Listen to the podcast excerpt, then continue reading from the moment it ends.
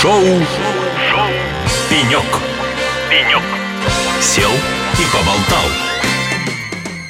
Добрый день всем слушателям. Это радио «Эхо Лосей» и шоу «Пенек». Сегодня мы сидим и болтаем на форуме, 14-м ежегодном форуме InfoSpace, который состоялся уже в Москве 5 апреля. Сегодня здесь обсуждается масса разных тем из разных отраслей и, конечно, все связано с информационными технологиями. И у нас есть сегодня уникальная возможность повстречать в нашей студии весьма интересных э, людей, у которых можно спросить не только про технологии, а вообще про те сферы, куда это внедряется, как и вообще позадавать интересный вопрос, который интересует лично нас, как радио, да, я думаю, что и вас, дорогие слушатели. У нас сейчас в гостях Чебесков Иван Александрович, директор департамента финансовой политики Министерства финансов. Иван Александрович, добрый день.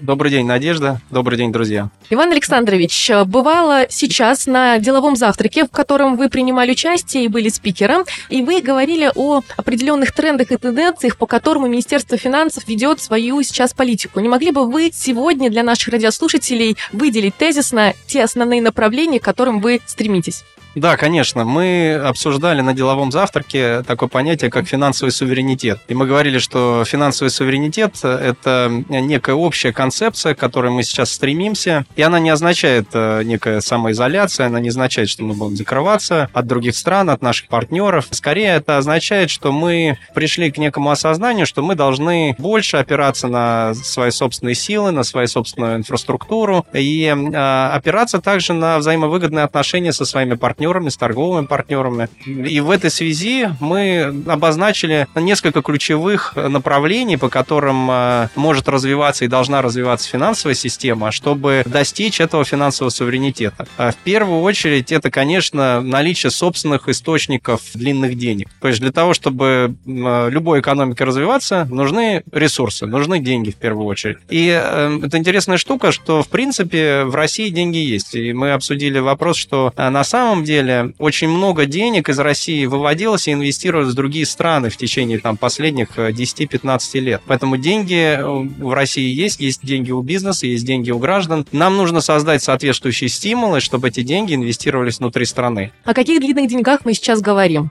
Мы в первую очередь говорим о том, что э, мы сами, как граждане, можем сами инвестировать в свою экономику, собственные ресурсы и на этом зарабатывать. То есть это взаимовыгодные отношения между гражданином, как инвестором, и бизнесом. Бизнесу нужны инвестиции, бизнес привлекает деньги, а инвестор эти деньги дает и на этом зарабатывает. И таким образом запускается такой позитивный цикл, а, я его называю, когда я вкладываю деньги, на этом зарабатываю больше, чем на депозите. Это все работает на финансовом рынке, на рынке капитала. И такая штука у финансового рынка, что он а, сам определяет, и цены на активы определяют, какие активы должны стоить больше, какие меньше. И это определяется, если этот актив работает эффективно, если он правильно инвестирует свои средства, то он э, стоит больше. А те, которые инвестируют неэффективно, те отваливаются, и компании могут обанкротиться или что-то, произойти такое. То есть он производит правильную селекцию э, проектов, и в итоге остаются и, как говорится, выживают, да, в хорошем смысле слова, самые эффективные компании, которые зарабатывают больше всего, дают отдачу больше всего для инвестора, больше всего начинают привлекать деньги под дополнительные эффективные проекты. И таким образом запускается вот эта цепочка нескончаемая, которая, как говорится, все в плюсе. И инвестор зарабатывает, и бизнес привлекает, и государство довольно, потому что экономика развивается, налоги платят. Задача примерно концептуально такая. А если уже идеи какие-то, как э,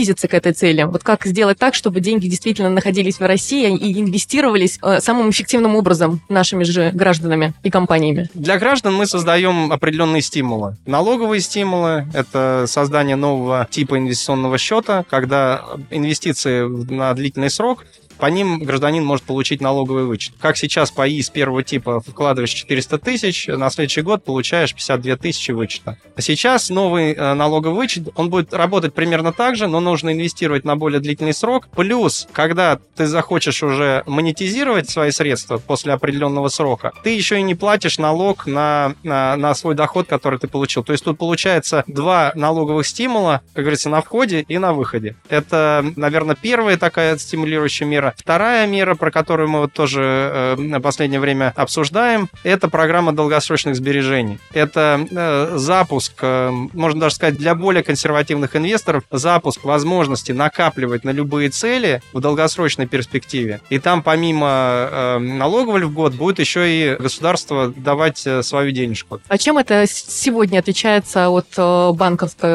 системы с долгосрочными депозитами? Ну, во-первых, в банке долгосрочных депозитов практически не бывает. Если вы попробуете открыть депозит, максимум доступный депозит будет э, года три. Во-вторых, как правило, эта ставка по депозиту, она ниже, чем э, инфляция. Ну, или колеблется вокруг э, инфляции. Ну, в-третьих, из плюсов, депозит, конечно, до миллиона четыреста полностью защищен государством с точки зрения гарантии. Инвестиции – это всегда более рискованный инструмент. Но по некоторым из этих продуктов мы вводим такое же гарантирование, даже вот э, даже больше, то есть по страхованию жизни и по а, программе долгосрочных сбережений гарантирование со стороны государства будет 2,8 миллиона рублей, то есть два раза больше, чем по депозитам. Но все равно есть рыночный риск э, инвестиций, потому что э, инвестиции более волатильны, естественно, чем депозит, который просто лежит и с ним ничего не происходит. Ну и прибыль, соответственно. Ну и прибыль в долгосрочной перспективе совершенно точно будет выше. И мы уверены, уверены, что нам главное это запустить. Потом, как говорится, экономические стимулы сами с собой сработают. Важно сейчас этот процесс запустить. Но и не, не побоюсь э, сказать, что в какой-то степени нам помогли санкции, потому что они сделали для наших крупных бизнесменов, сделали более интересным инвестировать в стране. В то время как раньше, ну там, некоторые инвестировали за рубежом, сейчас они понимают, что есть проекты интересные в стране, особенно с учетом ухода некоторых иностранных иностранных компаний. И э, в этой связи мы видим, что многие крупные бизнесмены готовы собственные средства также тратить на инвестиции. Поэтому тут и крупный как бы инвестор, и э, розничный инвестор. Задача сделать стимулы для, для их участия в экономическом процессе. Иван Александрович, куда еще вы движетесь э, с точки зрения развития? Какие направления интересны? Мы говорили о том, что чтобы эти деньги пошли в экономику, пошли, как говорится, в оборот, конечно, э, мы должны доверять той финансовой системе и той инфраструктуре, структуре, через которую мы эти деньги вкладываем. Мы обсуждали вопрос возвращения и усиления доверия и граждан, и бизнеса к финансовому рынку. А тут, наверное, есть несколько ключевых вещей, которые нужно отметить. В первую очередь, конечно, когда инвестор а, куда-то инвестирует, он хочет иметь полную информацию и аналитику о том, ну, какую прибыль принесет его актив, как он работает. А в связи с э, санкционными ограничениями э, мы были вынуждены ограничить раскрытие большого количества информации, чтобы снизить санкционные инвестиционные риски. Раньше мы все раскрывали, в том числе отчет, финансовую отчетность эмитентов. Потом мы решили, что нужно это ограничить. Сейчас мы понимаем, что какую-то информацию нужно продолжать ограничивать для снижения этих рисков, но базовую информацию по финансовой отчетности совершенно точно можно раскрывать без опасений каких-то дополнительных рисков. Поэтому это первое, что мы а, планируем сделать, это начать снова раскрывать э, отчетность эмитентов, финансовую информацию, чтобы инвесторы чувствовали, что они не в вакууме инвестируют непонятно во что, а чтобы они чувствовали, что все-таки инвестируют во что-то понятное. И, конечно, в связи с напряженной ситуацией всегда возникли некоторые проблемы с, с корпоративным управлением. Ну, в больших компаниях мы видели, что, например, независимые директора, которые часто были из иностранных государств, они вышли из этих компаний. Поэтому возник некий вакуум с точки зрения корпоративного управления в больших компаниях. И этот вакуум нужно, естественно, правильным образом заполнить, чтобы сохранить независимых директоров, советов директоров, сохранить приоритет нет миноритарных акционеров э, в нашей компании. То есть большинство из нас, когда мы инвестируем в компанию, мы считаемся так называемыми миноритарными акционерами. И нам сложно каким-то образом самим бороться за свои права, помимо того, что мы можем писать, естественно, письма и так далее. Поэтому мы полагаемся на то, что есть в советах директоров, наблюдательных советах, есть директора, которые отвечают за наши интересы. И вот э, нам важно, чтобы такие люди были, чтобы они сохраняли наши интересы и отвечали на наши интересы. Это вот с точки зрения лучших практик такого управления на благо всем, потому что тогда и компания будет работать более эффективно. Я как инвестор захочу вкладывать больше денег в эту компанию, соответственно, буду получать больше дохода, а компания будет получать больше инвестиций. Ну и последний вопрос. Очень активно обсуждалось на деловом завтраке, обсуждалась не проблема, а задача открытости данных. Я это тенденция, к которой идут все банки. И, соответственно, вопрос в следующем. Мне как клиенту банка и вообще как жителю страны, насколько для меня это безопасно, когда мои данные будут открыты для всех структур? И как это связано с тем тезисом, что вы стремитесь повысить доверие все-таки к финансовым структурам и вообще к финансовым технологиям и другим институтам, которые как-то связаны с э,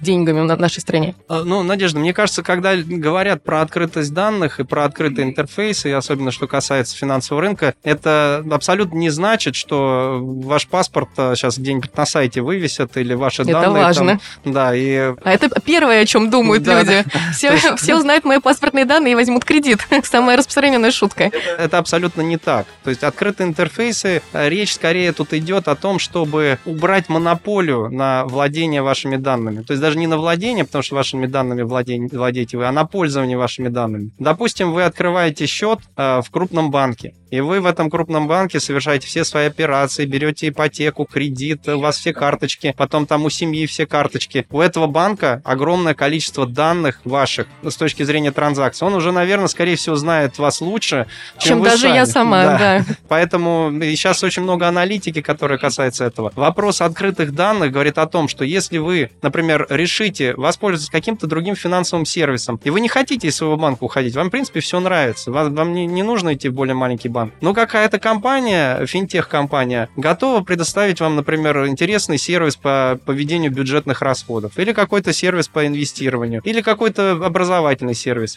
И вы можете дать поручение своему большому банку, сказать, а вот этому банку, вот этой организации я доверяю, с ним я готова поделиться своими собственными данными для того, чтобы получить его сервис. И тогда большой банк скажет, хотя он очень не хочет этого делать, потому что вы как клиент ему дороги, и он ценит очень ваши данные. Он скажет, ну хорошо, если вы меня заставляете, я тогда вот поделюсь, открою, дам вход э, для этой маленькой организации, она получит ваши данные и сможет вам предоставлять сервис, который вот вам нужен, там, по бюджетированию, инвестированию. Речь об открытых э, интерфейсах, она вот про это. Вот это уже интересно и более понятно. Когда, на ваш взгляд, эта программа будет реализована? Или она уже в какой-то степени работает? Она довольно в глубокой степени проработки. Мне кажется, что это вопрос, наверное, года. Ну, достаточно как короткий промежуток Достаточно времени. короткий, да. Друзья, у нас в гостях был Чебесков Иван Александрович, директор Департамента финансовой политики Министерства финансов. Спасибо вам большое, и будем рады вновь видеть э, на волнах и в студии «Эхо Лосей». Спасибо большое. Шоу. Шоу. Пенек. Пенек. Сел и поболтал.